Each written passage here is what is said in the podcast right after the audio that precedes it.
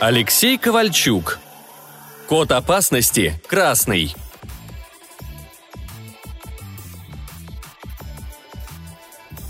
Эльда с нарастающим ужасом смотрела на трупы своих коллег. Несмотря на молодость, она успела побывать во многих передрягах и не раз видела смерть. Но то, с какой скоростью и, главное, как погибли два ее напарника, вергло ее в ступор. Головы двух мужчин в одно мгновение были смяты словно молотом, разбрызгивая на дорогу ошметки мозгов, костей и защитной амуниции. А убийца полицейских продолжал неподвижно стоять в десяти шагах от дежурного флайера – если до этого события человеческая фигура, закутанная в темный плащ и с капюшоном на голове, внушала некоторую степень настороженности, то после шокирующей смерти своих товарищей основной эмоцией Эльды стал страх. Однако правила, вбитые в подкорку сознания, заставили ее действовать согласно строгой инструкции. «Внимание! Центральная!» Резко пересохшее горло мешало говорить, и слова выходили с большим трудом. «Красный кот! Красный кот! Гем первого класса! Повторяю, гем первого...» Горло сдавило словно тисками, и вместо окончания сигнала тревоги Эльда издала какой-то хрип, а фигура в плаще зашевелилась и сделала шаг к девушке. Чисто рефлекторно она схватила себя за шею в попытке нащупать невидимые щупальца, перекрывшие доступ воздуху. Но все было бесполезно, и пятясь назад, Эльда продолжала задыхаться, не в силах сделать хотя бы один вдох. Отчаянно борясь за глоток воздуха и практически ничего не видя вокруг себя, девушка рухнула на колени, одновременно выхватывая из-за пояса игольник и наводя оружие на фигуру в плаще. Но Эльда не успела выстрелить. Сильный удар в грудь опрокинул ее на спину, а оружие, подчиняясь воле мутанта, отлетело куда-то в сторону. Но неожиданно для нее удушающий и невидимый захват резко пропал, позволяя ей сделать жадный вдох. Воздух со свистом вошел в легкие, наполняя жизнью каждую клеточку организма – Однако Эльда не успела обрадоваться данному обстоятельству, когда хриплый голос заставил ее сжаться от новой волны ужаса. «Расскажи, как тебе местный воздух на вкус?» Медленно, словно смакуя каждое слово, произнес мужчина в плаще. «Ведь даже здесь, на верхних уровнях дна, ощущается его смрад и вонючий привкус канализации. Но для тебя он должен быть особенным, не так ли?» Сейчас Эльда могла хорошо разглядеть мужчину, что склонился над ней. И лысый череп, и крючковатый нос нагнетали особенные жути, но все внимание приковывали кроваво-красные глаза. Дыша полной грудью, девушка со страхом смотрела на продукт генных манипуляций человеческого ДНК, и ей казалось, что Гем видит ее даже сквозь бронещиток шлема. «Пожалуйста, не убивай!» – прошептала Эльда, не в силах справиться с животным ужасом, который внушало ей это существо – Откуда взялся этот экземпляр и где прятался все это время, она могла только догадываться. Согласно списку, предоставленному Планетарной службой безопасности, в розыске находилось 33 гема разной степени опасности, и Эльде было впору сетовать на фатальное невезение, ибо шансы нарваться в многомиллионном городе на неудачный эксперимент генных инженеров были призрачно малы. Но она нарвалась, да еще и на очень сильного. «Не бойся», – проскрипел Гем. «Смерти не существует. Я просто высвобожу твою душу из плена». «Прошу, не надо», – выдавила Эльда, покрываясь холодным липким потом и не замечая собственных слез. Умирать не хотелось, но неожиданно для нее бушующий внутри ужас вдруг куда-то исчез, а одновременно с этим в ее мозгу возникло ощущение чужого присутствия. Гем бесцеремонно вошел в ее мозг, отключая все эмоции, и Эльда почувствовала себя абсолютно голой и беспомощной перед этим вторжением – но несмотря на полный контроль сознания, Гем не смог отключить у Эльды всплывшие из глубины чувства брезгливости и отвращения. «А ты строптивая и сильная, и с тобой было бы интересно. Жаль, что у меня нет больше желания играть в эти игры». Речевой аппарат не повиновался Эльде, как, впрочем, и все остальное тело. Ее сознание потухло, быстро и без боли – а если бы сторонний наблюдатель имел возможность в этот момент взглянуть на эту жуткую сцену, то увидел бы, как в сторону мужчины от тела лежащей девушки протянулись полупрозрачные щупальца оранжевого цвета и с небольшими завихрениями, и практически мгновенно исчезли под складками плаща. Впитав без остатка энергию девушки, глаза Гема на секунду полыхнули, словно две ярко-красные лампочки – Зажмурившись и с явным выражением удовольствия на лице, мужчина неподвижно замер, чтобы полностью усвоить и переварить резкий приток силы. А спустя еще минуту человеческая фигура в плаще перешла границу ярко освещенного участка, чтобы постепенно растаять в сумраке, что большей частью царил на всех ярусах дна. Редкие прохожие, которые поспешили укрыться во время прибытия дежурного патруля, рассчитывая незаметно понаблюдать за развитием событий, после жестокой расправы над полицейскими постарались убежать так далеко, как только могли. Поэтому прибытие усиленной группы полицейского спецназа, среагировавших на сигнал опасности «Красный кот», осталось незамеченным для местных обитателей. Сунув руки в карманы обтягивающего темно-синего комбинезона, Ника прислонилась спиной к броне флайера и, не обращая внимания на суету вокруг, раз за разом просматривала видеофайлы с места происшествия. Узкие очки, имеющие множество полезных функций, дополняли возможности ее наручного коммуникатора и позволяли без использования рук вывести на внутренний экран гаджета всю необходимую информацию. К ее сожалению, несмотря на разный ракурс отснятого видеоматериала, установить личность Гема не получалось. И видеорегистраторы погибшего патруля, и камера наблюдения магазина оказались бесполезны. Широкий капюшон полностью закрывал верхнюю часть лица убийцы, и разглядеть что-то кроме остро заточенного подбородка было невозможно. Хотя в принципе в установке личности не было особой нужды, ибо все равно придется хорошенько прошерстить городское дно в поисках этого экземпляра. Но Нике было любопытно узнать, какое именно изделие решило вдруг выйти из тени и столь громко заявить о себе – Последняя мысль вызвала у Ники противоречивые эмоции, и она внутренне усмехнулась, ведь она также являлась подобным изделием. Ника Веро, изделие номер 1026, генно-модифицированный человек. Именно так значилось в ее личном деле. В свое время лабораторные умники сократили длинное наименование и придумали новому виду сокращение «гем». Хотя среди знающих людей больше фигурировало слово «мутант», а каких-то пять лет назад подобных Ники было несколько тысяч, но сейчас осталось всего пара сотен. Ах, как много надежды вкладывали в свои творения все эти восторженные мальчики и девочки в белых халатах. А какие идиллические картины рисовал их упоенный восторгом мозг – Увы, но даже самая простая и тысячу раз перепроверенная программа может дать сбой. Что уж говорить о таком сверхсложном организме, как искусственно созданный человек, чьи возможности напрямую зависели от работы мозга, принудительно разогнанного на невероятную мощность. Телепатия, телекинез и управление электромагнитными волнами – лишь основной список того, чего получилось добиться ученым от нового вида человека – да, искусственно выращенные эмбрионы не были одинаковыми, и гемы, как и обычные люди, отличались характерами, способностями, умениями и силой полученного дара, что привело к их разделению на классы. Ника получила ранг гем первого класса незадолго до начала конфликта между гемами и людьми и была одной из немногих, кто встал на сторону человечества – в то время как военные радостно потирали руки, получив и опробовав первую партию супервоинов, а полиция вовсю нахваливала новых детективов с легкостью распутывающих самые сложные и запутанные дела, накопился обширный список проблем – во-первых, изменения в структуре ДНК были столь существенны, что между гемом и человеком не могло быть здорового потомства. Более того, даже внутри гемов репродуктивная функция оказалась нарушена и практически не работала, а значит эпичные мысли о создании новой расы людей, обладающей сверхспособностями, были пока преждевременными. Несмотря на такой значительный минус в глазах ученых и их горячее желание приостановить эксперимент, дабы разобраться с этим вопросом, все силовые структуры Ауруса требовали все новых и новых изделий.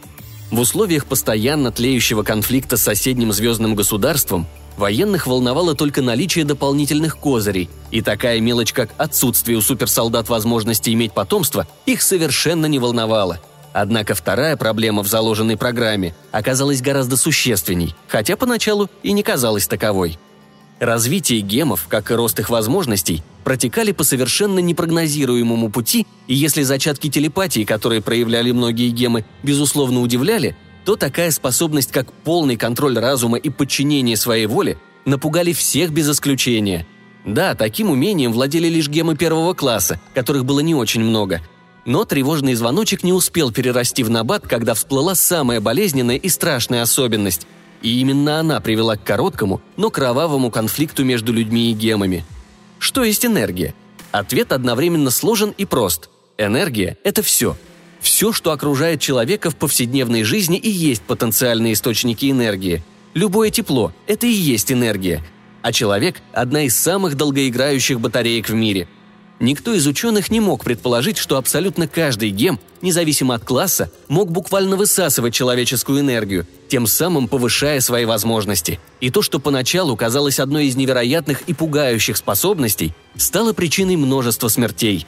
Как выяснилось позже, именно человеческая энергия давала гему максимальный приток силы и легче всего усваивалась модифицированным организмом – более того, регулярная подпитка подобным образом приводила к постепенному росту способностей, повышая гема в классе и закрепляя его возможности на новом уровне. Эта жуткая особенность имела только один побочный эффект, который получил сразу два названия – ломка и жажда крови. Редко какой гем, по сути убивая человека, мог справиться с дальнейшей ломкой, сродни наркоманской, и воспротивиться желанию снова испытать ту невероятную эйфорию, которая возникала у него в момент поглощения чужой жизненной энергии – Дальнейшие события наглядно продемонстрировали, как череда взаимных ошибок и просчетов приводит к самым кровавым последствиям. Поначалу идея одного умника, знатока человеческой психологии, собрать всех гемов в одном месте со стороны смотрелась даже логично, особенно если учесть, что местом сбора стал инкубаторий по выращиванию гемов, расположенный в одном из городов – на тот момент работа инкубаторов была уже приостановлена, но на территории крупного медицинского центра, где он располагался, росла и развивалась новая партия гемов самого разного возраста. Наверное, люди думали, что уже вошедшие в силу гемы расчувствуются и умилятся, вспомнив свое детство. Ведь всех малышей в центре растили в заботе и ласке, окружив человеческой теплотой. И многие воспитатели действительно сумели заменить гемом настоящих родителей – но гемы, успевшие вкусить человеческой крови и познавшие ни с чем не сравнимую эйфорию, уже не желали просто так отказываться от своих пристрастий. К тому же они прекрасно ощущали страх людей, знающих о способностях гемов. А разве страх не один из показателей слабости? А раз оппонент слаб, значит его можно додавить, обговорив для себя более выгодные условия. Мар, лидер восставших гемов, считал, что существующие взаимоотношения людей и гемов нуждаются в серьезной корректировке – если точнее, он был искренне уверен, что создатели должны терпимее относиться к маленьким слабостям своих творений. Ведь нельзя отрицать, что гемы успели оказать существенную помощь во многих вопросах, например, в таком, как борьба с преступностью. А то, что методы борьбы оказались весьма специфичны, Мара не волновало, и он на полном серьезе думал, что убийц, воров и насильников можно смело отдать на корм гемам, и все от этого шага только выиграют – Беря под контроль медицинский центр и подчинив с помощью своих сторонников высшее военное и гражданское руководство города, Мар не учел, что далеко не все гемы разделяют его кровожадные взгляды. Но самое главное, он недооценил реакцию и решительность людей. Ника тряхнула головой, стараясь выгнать из головы картинки прошлого. Однако давние события оставили в ее душе слишком жестокий след, чтобы даже спустя пять лет забыть то кровавое безумие, через которое ей пришлось пройти – Именно тогда она потеряла двоих лучших друзей. Подруга, с которой Ника дружила еще со времен ясельной группы, перешла на сторону Мара, а лучший друг погиб, оставшись биться в одиночку против четырех противников, дав ей тем самым время, чтобы оторваться от преследования и выбраться из города. Людям откровенно повезло, что неудачный эксперимент, длящийся почти полвека, все же не успел набрать оборотов, и пара тысяч гемов не могли оказать серьезного сопротивления. Во всяком случае, так поначалу казалось. Несмотря на малое количество гемов, первая же попытка вернуть контроль над городом с помощью космодесанта закончилась полным провалом, и город взяли в плотное кольцо блокады. Однако Мар не успел как следует порадоваться своей победе. Спустя четверо суток многомиллионный город сгорел в пучине огня во время орбитальной бомбардировки. Степень страха, испытываемая людьми, оказалась слишком высока, чтобы и дальше терпеть вышедший из-под контроля эксперимент – Возможно, если бы не массовое бегство горожан, которое спровоцировало атака десантников, то решение об орбитальном ударе вряд ли бы последовало так скоро. Но в первые же сутки город покинуло более миллиона человек, напуганных происходящими событиями. Если учесть, что все средства информации были заблокированы и жители города совершенно не понимали, что происходит, то подобный исход выглядел вполне закономерно. Качественно отфильтровать такой огромный поток беженцев было нереально – но Ника с товарищами смогла идентифицировать два десятка гемов, пытавшихся воспользоваться суетой и выбраться из окруженного города. Однако, как выяснилось уже после скрупулезного анализа всех данных с камер наблюдения, полсотни гемов все-таки просочились сквозь сито контролеров. Их поиском занялись позже, и кого-то даже нашли, но до сих пор в розыске находились 33 гема. Несмотря на полное погружение в воспоминания, появление непосредственного начальства не стало для Ники неожиданностью – Любая мысль материальна, и чтобы ощутить интерес к своей персоне, Нике не требовалось взламывать чужой мозг. Мысли, они как радиоволны, сами дойдут до адресата. Полковник Рик Кассен являлся образцом хорошего руководителя и, в отличие от многих людей, относился к гемам с явной симпатией, как к необычным, но очень полезным сотрудникам, не испытывая страха перед их способностями. «Ника?» «Да, господин полковник». Ника не стала менять позу, только задрала очки на лоб. Сделала она это специально. Ей нравилось, как Рик реагировал на ее глаза. Как и у всех гемов, ее зрачки имели насыщенный красный цвет, и офицер госбезопасности иногда буквально зависал, смотря на нее. Со стороны это выглядело довольно забавно и любопытно. Ника слегка улыбнулась, слушая неторопливое ворчание полковника. Ей не составляло труда делать несколько вещей одновременно – слушать начальника, думать об отношениях, решать, в каком ресторане отметить свое тридцатилетие, а также прикидывать, сколько друзей смогут прийти на праздник и при этом планировать свои шаги по поиску Гема. К сожалению, коммуникатор девушки полицейского был уничтожен сразу после того, как она подала сигнал тревоги. И знаешь, я не понимаю. Этот гем мог легко получить у владельца магазина все, что нужно, после чего тихо и незаметно исчезнуть. Ему не составило труда сразу вывести из строя всю полицейскую аппаратуру или заставить весь наряд просто перестрелять друг друга. И опять-таки свалить незаметно. Но вместо этого он устроил какой-то цирк. Зачем? Ему стало скучно, и он решил поиграть в игру. Пожала Ника плечами. Как раз в этот момент к ним подошел Леон, ее любовник и гем третьего класса. Леон облокотился о борт флайера рядом с ней, а полковник недовольно нахмурился и спросил. «В какую игру?» «Поймай меня, если сможешь», — ответила она и, посмотрев на Лео, спросила. «Ты не забыл мои пистолеты?» «Почему о твоих пистолетах должен думать я?» Ника только улыбнулась, глядя ему в глаза, а Леон хмыкнул и добавил. «Конечно, госпожа капитан. Ваш верный оруженосец не забыл секретный чемоданчик с этими устаревшими пуколками. Зато эти пуколки точно не взорвутся и не откажут в самый неподходящий момент». Бластеры, лазерные ружья, оглушающие станнеры и современные игольники, безусловно, являются весьма убойным оружием и прекрасно справляются со всеми своими задачами. Но в них слишком много электронной начинки – и они энергозависимы от встроенных источников питания. А в противостоянии с гемом первого класса любая электроника становится бесполезной и беззащитной против направленного электромагнитного импульса. Так что устаревшие пистолеты как нельзя лучше подходили для такой охоты. «Тебе не обязательно идти одной», — сказал Кассен. «Вы же понимаете, что брать с собой людей — это неоправданный риск». «Возьми хотя бы Леона или дождись Берка. Он будет через три часа». Берка — гема первого класса. Она взяла бы с удовольствием. Но в данном случае время – это самый ценный ресурс, и глупо тратить его на ожидание. «Время», – лаконично ответила Ника. «Даже три часа простое – это слишком много. А Лео не возьму по той же причине, что и обычных людей». Ника отлепилась от борта и шагнула к открытой двери флайера. Прикрывая людей от пси-атаки, она все равно не сможет обеспечить их надежную защиту от сильного противника. А значит, шансы получить выстрел в спину становятся вполне вероятны. Второй минус – прикрывая других, она сама становится уязвимой – и полковник Кассан и Леон прекрасно это понимали. «Так, где там ее чемоданчик?» «За сиденьем», — сориентировал ее мысленно Лео. «Ага, увидела». «Возьми меня с собой». Вместе с просьбой Ника хорошо ощутила волну беспокойства, исходящую от друга. «Ты же знаешь ответ». «Знаю, но он меня не устраивает». «Другого не будет». Леон оборвал мысленный диалог, явно злясь на нее и не желая, чтобы Ника почувствовала эту волну злости – но мысли-связь не устная речь, а эмоции просто так не спрячешь. Отправив своему мужчине успокаивающую волну нежности, Ника молча повесила две кобуры на пояс и, поочередно достав пистолет, и проверила обоймы. Закончив недолгие приготовления, Ника повернулась к двум офицерам госбезопасности и, глядя на их хмурые лица, с улыбкой проговорила. «Я готова, господин полковник. Разрешите приступать?» «Напоминаю, что твоя задача только встать на след убийцы – После чего дождаться Берка и уже вместе с ним постараться обезвредить эту сволочь. Все ясно?» «Да», — кивнула Ника. «Хорошо, действуй». Выдохнув, Ника прикрыла глаза, одновременно снимая все внутренние блоки. То, что было слабо уловимым шумом, звучащим как очень далекий звук моря, неожиданно и резко ворвалось в сознание, затопив шквалом из эмоций находящихся рядом миллионов людей. «Как хорошо-то», — отстраненно подумала Ника, погружаясь в океан человеческих чувств.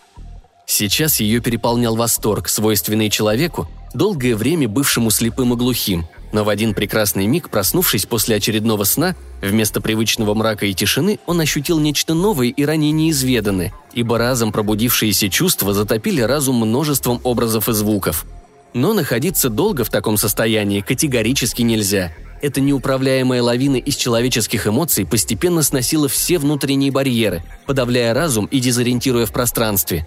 Нике были известны случаи, когда Гем, потерявший над собой контроль, буквально тонул в этом океане чужих грез и просто не мог вернуться обратно в реальность. Со стороны это очень походило на кому, так что да, долго держать сознание открытым было опасно, но Ника не могла отказать себе в удовольствии и принялась впитывать самые яркие и незамутненные эмоции. Вот мать с маленьким ребенком. Какое же это волшебное ощущение – чувствовать материнскую всепоглощающую нежность и любовь, и разве может быть что-то более светлое и прекрасное? А вот юные любовники, океан страсти и буйства огня. Их эмоции трепещут словно флаги на сильном ветру – Здесь отец утешает сына и чувствуется уверенность и спокойствие, которое излучает мужчина. Люди такие разные, такие непредсказуемые, но как же много радости они способны дарить. И Ника до сих пор не понимала, как можно сравнивать безграничный океан из эмоций и крохотный импульс человеческой энергии. Да, Нике приходилось убивать, и не раз, но поглощая жизненную силу человека, она не испытывала той эйфории, о которой с придыханием говорили восставшие гемы – ни пьянящего чувства восторга, ни значимого прироста собственных сил она не ощущала, и остальные гемы, которые выступили против кровожадной доктрины Мара, испытывали схожие ощущения. Возможно, потому что они больше люди, нежели гемы. Возможно. Прогнав из головы ненужные мысли, Ника сосредоточилась на поставленной задаче. Сейчас ей требовалось блокировать собственное восприятие позитивных эмоций, оставив только страх, боль и чувство тревоги – этот гем не мог не породить вокруг себя именно такой набор, и высокая концентрация подобных эмоций должна подсказать ей примерное направление. Правда, это возможно при условии, что гем долгое время находился на одном месте. С помощью своего ментального радара Ника охватила территорию радиусом около двух километров, и плотная городская застройка совершенно ей не мешала. Вообще для подобного сканирования не существовало строгих границ, и теоретически она могла дотянуться на другую сторону планеты – но все, что находилось за пределами двухкилометрового круга, превращалось в жуткую мешанину, и разобраться в этой каше из человеческих мыслей и эмоций не представлялось возможным. Как сказал бы Берг, «Без пол-литра хрен разберешься, да и с ним вряд ли получится, но зато хоть расслабимся». Создав широкий ментальный щуп, Ника водила им в разных проекциях, стараясь найти след присутствия гема. У такого метода имелся лишь один существенный недостаток. Сейчас в ментальном поле города Аура Ники зажглась, словно взрыв сверхновой звезды, и абсолютно любой гем даже самого низкого класса не мог не увидеть это сияние, ведь даже среди миллиарда звезд трудно не заметить ярчайшую вспышку на ночном небе. Охота за своими бывшими соплеменниками была довольно опасной работой, и за пять лет, прошедших после мятежа, уже удалось найти и уничтожить 17 гемов из тех 50, что смогли просочиться сквозь оцепление во время блокады – к сожалению, и товарищи Ники не обошлись без потерь, а нормальных гемов, не страдающих ломкой и жаждой крови, стало на семерых меньше. Осталось всего 182 гема, и из них только три десятка имели первый класс. Столь малое количество, безусловно, затрудняло поиски беглецов, ведь большая часть усилий уходила на контроль всех космодромов и перевалочных орбитальных станций, дабы не выпустить энергетических вампиров за пределы планеты – к тому же хватало и других дел, которые регулярно подкидывало их непосредственное начальство. Мысли девушки неспешно крутились где-то на задворках сознания, не мешая ей внимательно сканировать территорию. И спустя какое-то время ей удалось уловить что-то на нижних уровнях дна, какой-то сгусток тревоги и отчаяния, который генерировала целая группа людей. Из-за сильных помех, напрямую связанных с удаленным расстоянием, Ника не смогла разобраться с причинами такого фона и получить более четкую картинку – с одной стороны, нелогично ожидать от местных жителей каких-то позитивных эмоций, а с другой – люди, привыкшие к тяжелым условиям жизни, обладали замечательной способностью радоваться любым мелочам, так что по сравнению даже с более респектабельным средним ярусом, эмоциональный фон дна не выделялся какой-то особой беспросветной мрачностью. Обнаруженная точка располагалась на пределе возможностей Ники, и чтобы убедиться, что она не ошиблась, ей нужно подобраться к этому месту поближе – Вполне вероятно, что эта группа наркоманов страдает от отсутствия очередной дозы. Но найденное место находилось на самом нижнем уровне дна, практически у поверхности планеты. То еще райское местечко. Впрочем, главное было то, что оно очень хорошо подходило под роль убежища. В общем, нужно проверить. Выключив радар и погасив сияние собственной ауры, Ника открыла глаза. По внутренним ощущениям ей казалось, что она потратила минут десять, но, глянув на часы, удивилась, что провела в поисках больше получаса. Леон и Рик все это время терпеливо ожидали результатов сканирования и посмотрели на нее с молчаливым вопросом в глазах. «Кое-что нащупала, но надо проверить. Мне понадобится скутер», — сказала Ника. «Бери», — махнул полковник рукой. Кивнув, Ника подошла к стоящей технике. Двухместный гравискутер не имел кабины, но зато за счет небольших габаритов обладал потрясающей маневренностью и мог протиснуться даже сквозь самые узкие переходы и тоннели. Не задерживаясь ни секунды, Ника взлетела и направила скутер в сторону небольшого тоннеля, ведущего от магазина к основной магистрали этого яруса – Система городского слежения за плотным движением заблаговременно идентифицировала полицейскую технику, обладающую статусом наивысшего приоритета, что позволило Нике сходу и не снижая скорости вклиниться в сумасшедший транспортный поток. Но ей было не по пути с общим направлением движения, и пролетев 500 метров, она отключила контроллер, отвечающий за безопасность маневров, и резко направила скутер вниз. Нарушая все возможные правила, ее скутер камнем пронзил еще три эшелона движения – а спустя пару секунд Ника прошила облако из каких-то испарений и оказалась практически возле самой земли. На этом ярусе располагались всевозможные предприятия, которые обеспечивали бесперебойную жизнь гигантского мегаполиса. Однако, несмотря на многоуровневую систему фильтрации, все эти очистные и перерабатывающие заводы регулярно отравляли местную атмосферу своими токсичными выбросами. И если бы не предусмотрительно надетая маска, Ника вряд ли бы сдержала приступ тошноты. Прижавшись всем телом к корпусу скутера, Ника выжимала из шустрой техники максимально возможные 300 км в час. Правда, долго наслаждаться гонкой по извилистому маршруту у нее не получилось, так как спустя минуту навигатор пикнул, подсказывая, что до обозначенной цели осталось меньше километра. Резко снизив скорость, Ника стала присматривать место для парковки. Она уже хотела подняться повыше, к нулевому жилому ярусу, но на глаза наконец-то попалась широкая площадка – это оказался старый и явно заброшенный грузовой пандус, расположенный в 10 метрах над поверхностью земли. Посадив скутер и заглушив двигатель, Ника сосредоточилась и стала считывать эмоциональный фон. Однако секунды таяли, а она все больше недоумевала, так как ничего необычного не наблюдалось. Да, пассивный режим поиска, которым она сейчас пользовалась, не самый информативный метод. К тому же максимальный диапазон для улавливания человеческих эмоций не превышал пары сотен метров – но даже в эту ограниченную сферу попало множество людей. Их ауры переливались неистово, играя буйством красок, а бурлящие чувства безостановочно сотрясали ментальный эфир бесконечными волнами разнообразных эмоций. В общем, все как всегда, но малые группы людей не могли вызывать настолько сильную концентрацию тревоги и отчаяния, которую она уловила на верхних ярусах. Ника думала обнаружить не меньше ста человек в одном месте, но их не было. Очень странно – она ведь не могла ошибиться настолько сильно. Неужели все-таки промахнулась направлением? Или просто не долетела до нужной точки и приземлилась слишком рано? Закусив губу, Ника напряженно вглядывалась в зеленоватый туман, туда, где по ее внутреннему радару должно находиться искомое место, и мысленно прогоняла варианты дальнейших действий. Включать активный поиск не хотелось. Если убийца где-то здесь, будет глупо так светиться. Ждать Берка а если эта удаленность сыграла с ней дурацкую шутку, и она неправильно поняла данные, искаженные большим расстоянием, тот-то Берг над ней посмеется. Своего старшего товарища она, конечно, уважала, но иногда он становился жутко невыносимым со своими ехидными шуточками. Так что же делать-то? Может, пролететь чуть дальше? Не успела Ника принять окончательное решение, как резко и неожиданно ментальный эфир сотряс мощный выброс. «Нашлись потеряшки», — подумала она, стиснув зубы и хватаясь за голову. Из-за того, что ее внутренний сканер работал в режиме повышенной гиперчувствительности, массированная атака из негативных эмоций буквально оглушила и невольно шокировала. Отчаяние, паника и какой-то животный ужас смешались в дикую смесь, и этот эмоциональный удар причинял ей почти физическую боль. Одна секунда, ровно столько времени потребовалось Нике, чтобы закрыть сознание и прийти в себя. Но этой короткой заминки хватило ее противнику для следующего шага. Со скутера она слетела на одних рефлексах, желая как можно скорее оказаться подальше от заискрившей техники. Однако взрыва не последовало, и только дымок с запахом горелой проводки наглядно продемонстрировал, что техника полностью выведена из строя. Впрочем, в данный момент Нику меньше всего волновал вопрос с транспортом. Зажав в руках оба пистолета, Ника напряженно смотрела в сторону грузового терминала. Именно оттуда пришел короткий направленный ими.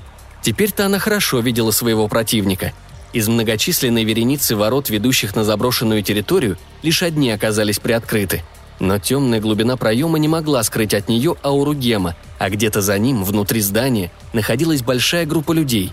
И, как успела определить Ника, весь сон негативных эмоций принадлежал женщинам. Бежать было некуда, а это означает, что схватка неизбежна. «Хитрая сволочь», — оценила Ника своего врага, одновременно делая шаг вперед. Она мгновенно сложила всю мозаику в единую картину и не могла не отдать должное хорошо продуманному плану. Этот гем просчитал все идеально, начиная от выбора магазина и заканчивая местом встречи. Хотя если знать о возможностях гема первого класса, то проделать подобный маневр было несложно. Да, несложно, но Ника попалась как дура. Пока она сверкала собственной аурой на весь город, ее противник сначала вызвал у захваченных женщин приступ страха, а потом успокоил, закрыл своим полем и сменил место дислокации, или наоборот – Сначала отвел подальше, после чего вызвал бурю эмоций и вернул обратно на заброшенный терминал. Не просто же так он выбрал именно тот магазинчик. Он знал, где будет находиться Ника и откуда начнутся поиски. Просчитал кратчайший маршрут и нашел единственное удобное место, где можно приземлиться для рекогносцировки. Ко всему прочему, ее противник оказался настоящим мастером в управлении ментальными щитами, ведь будь иначе, Ника обнаружила бы его даже в пассивном режиме. В общем-то, все это теперь не важно. Можно, конечно, позлиться на себя, но сейчас не время для рефлексии. Ника на секунду замерла перед узкой щелью полуприкрытых ворот и, выдохнув, шагнула в темноту складского помещения. Освещение не работало, но благодаря еще одной способности она прекрасно видела всю структуру огромного терминала. Массивные квадратные колонны поддерживали гигантский свод, и за одной из них сверкала аура гема – 30 шагов. Ровно столько разделяло Нику и ее соперника, и ей требовалось обойти несколько колонн, чтобы выйти на линию стрельбы. Да, она надеялась решить вопрос с помощью пистолетов, не доводя все до честной дуэли. Как-то таиться и скрывать ауру не было никакого смысла, ибо на таком расстоянии любые попытки спрятаться от сильного гема обречены на провал. Поэтому Ника шла кратчайшим путем, готовая в любой момент отразить ментальный удар или атаку посредством телекинеза. Однако неожиданно для нее неизвестный гем заговорил – «Знакомая аура. Мы не встречались раньше?» Эхо от его хриплого голоса не успело набрать обороты, как сразу же потерялось, растая в большом помещении. «Все гемы знакомы, так или иначе», — не останавливаясь, спокойно ответила она.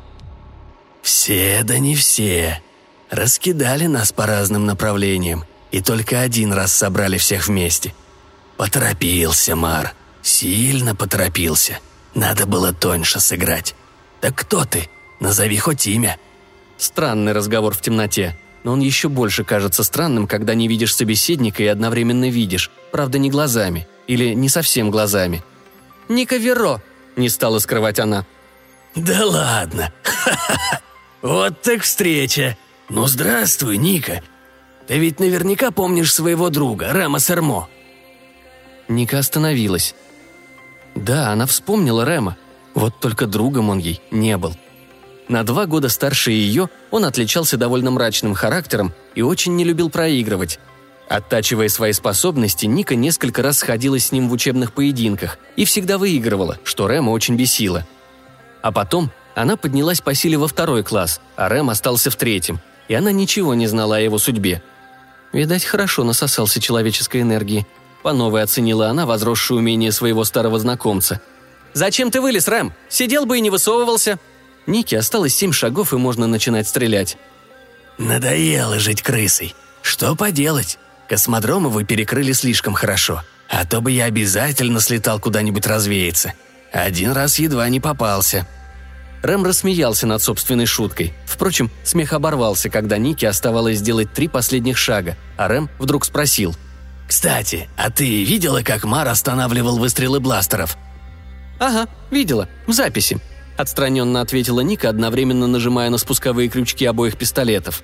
Ее раритетное оружие загрохотало, посылая в цель пулю за пулей. Но после десятого «дум-дум» Ника прервала стрельбу, поняв, что выстрелы не приносят результата. Аура Рэма зажглась еще ярче, и это был единственный видимый эффект. «Эх, не дала мне договорить», – ехидно проговорил Рэм. «Я ведь разобрался, как он это делал.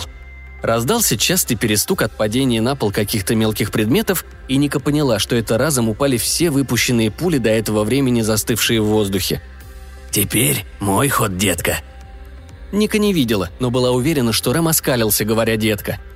Она не стала торопиться и опережать Рэма в атаке. В обороне всегда легче, ибо всем известно, что атакующий тратит больше сил. Находясь в защите, она сможет оценить потенциал соперника и уже после нанести ответный удар. Такая тактика всегда приносила ей очки. Возможно, выручит и сейчас.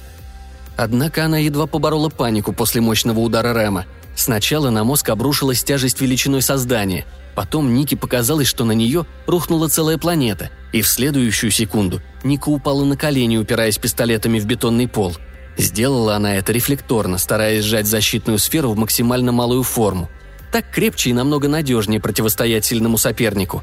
Она чувствовала, как трескаются ее ментальные щиты, не в силах сдержать подобное давление. Да, Рэм всегда любил силу. Делал ставку на мощный удар, способный сразу нокаутировать более слабого оппонента – но Ника считала такой метод малоэффективным и слишком затратным, а ее победы даже над более опытными гемами тому пример. Рэм уже взломал два слоя обороны, оставался последний блок, защищающий разум Ники, ее последний рубеж. И, наверное, Рэм мог бы праздновать победу, только Ника не собиралась сдаваться без борьбы. Берг как-то говорил, что если большинство гемов, образно говоря, машут топорами, то она использует тонкий стилет. Да, использует, потому что он эффективен – и сейчас ментальный удар Ники был подобен стилету. Максимальная концентрация силы, сжатая до минимально возможных размеров. Тонкий невидимый луч, обладающий отличными проникающими способностями. Рэм закричал, а его аура пошла волнами. Давление резко пропало, но из-за слабости Ника не смогла сразу подняться на ноги. Зато она с удовольствием посмотрела, как рухнул на пол ее противник. «Надо добить, пока не очухался», – мотивировала она себя – с трудом встав с пола, Ника подошла к Рэму и, наведя пистолет ему в голову, замерла. В этой короткой схватке она потеряла слишком много сил, чтобы так бездарно уничтожить трофейный источник энергии. «Тебе же все равно, как умирать?» Рэм не ответил, находясь в полном нокауте. Ника стала осторожно вытягивать его силу, пока не впитала все без остатка. Каждый раз, оказываясь в подобной ситуации, она потом со страхом ожидала, что у нее начнется ломка и пробудится неутолимая жажда крови – но, судя по ощущениям, ее организм довольно инертно реагировал на подобную стимуляцию. Безусловно, силы прибавились. Стало хорошо, и пришла легкость, словно Ника и не сражалась, а только проснулась после сладкого сна. Но как-то маловато ей оказалось ощущений, чтобы она прямо-таки жаждала их повторить. Ника внимательно просканировала Рема и, убедившись в отсутствии признаков жизни, шагнула в глубину склада. Где-то там находилась толпа женщин, и следовало их проведать. Путь привел ее к двери, которая оказалась незапертой. Узкая полоска света вырвалась из проема, и Ника на секунду зажмурилась. После кромешной темноты глазам требовалось время, чтобы привыкнуть к яркому освещению. Шагнув в узкое и вытянутое помещение, Ника в растерянности замерла на пороге. Вдоль обеих стен протянулись длинные торговые стеллажи, переделанные под лежбище, которое занимало множество женских тел. Их было не меньше сотни. Они просто лежали и совершенно не реагировали на Нику. Не было слышно разговоров. Никто не ходил и не занимался каким-нибудь делом – «Куклы», — определила Ника, справившись с изумлением. «Уже не люди. Просто телесные оболочки, лишенные остатков воли и полностью подчиненные своему хозяину Гему. Даже есть могли только по приказу. Она уже видела подобных несчастных, но не так много. Ладно, две или десять, но столько.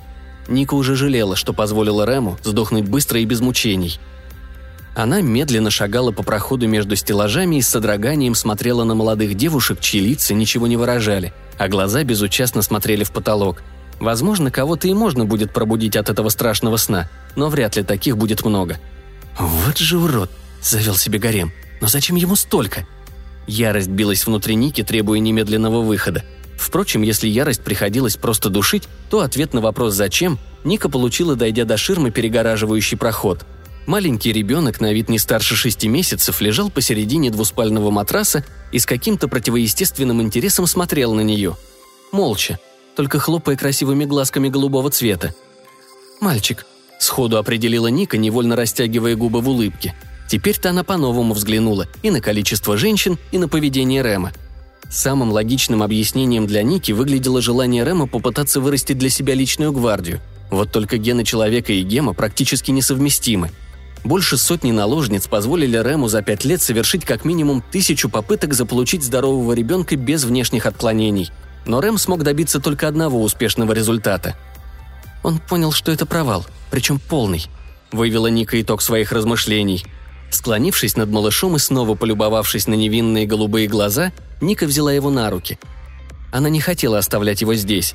Жизнь подопытной крысы весьма незавидна, но именно такая судьба ждет ребенка, если она последует строгой инструкции. Нет уж, Ника уже давно завидовала нормальным женщинам, способным испытать радость материнства. Некоторые ее подруги Гемы даже усыновили себе детей, отчаявшись родить собственное дитё. А чем Ника хуже? А за этого малыша она даже сражалась. Так что решено. Осталось только уговорить Берка, чтобы он подбросил ее до ближайшего детского дома. Ника была уверена, что Берг поймет ее мотивы и сохранит эту тайну. А уже завтра она подаст документы на усыновление. Интересно, а как Леон отреагирует на эту новость? Сбежит или останется рядом? Отчего-то последняя мысль ее развеселила, и, глянув на мальчика, она весело спросила вслух. «Ну что, малыш, как думаешь, чего в тебе больше? Гема или человека?» Само собой, ребенок не ответил – только Нике показалось, что и без того яркие глаза засветились еще больше. Или не показалось.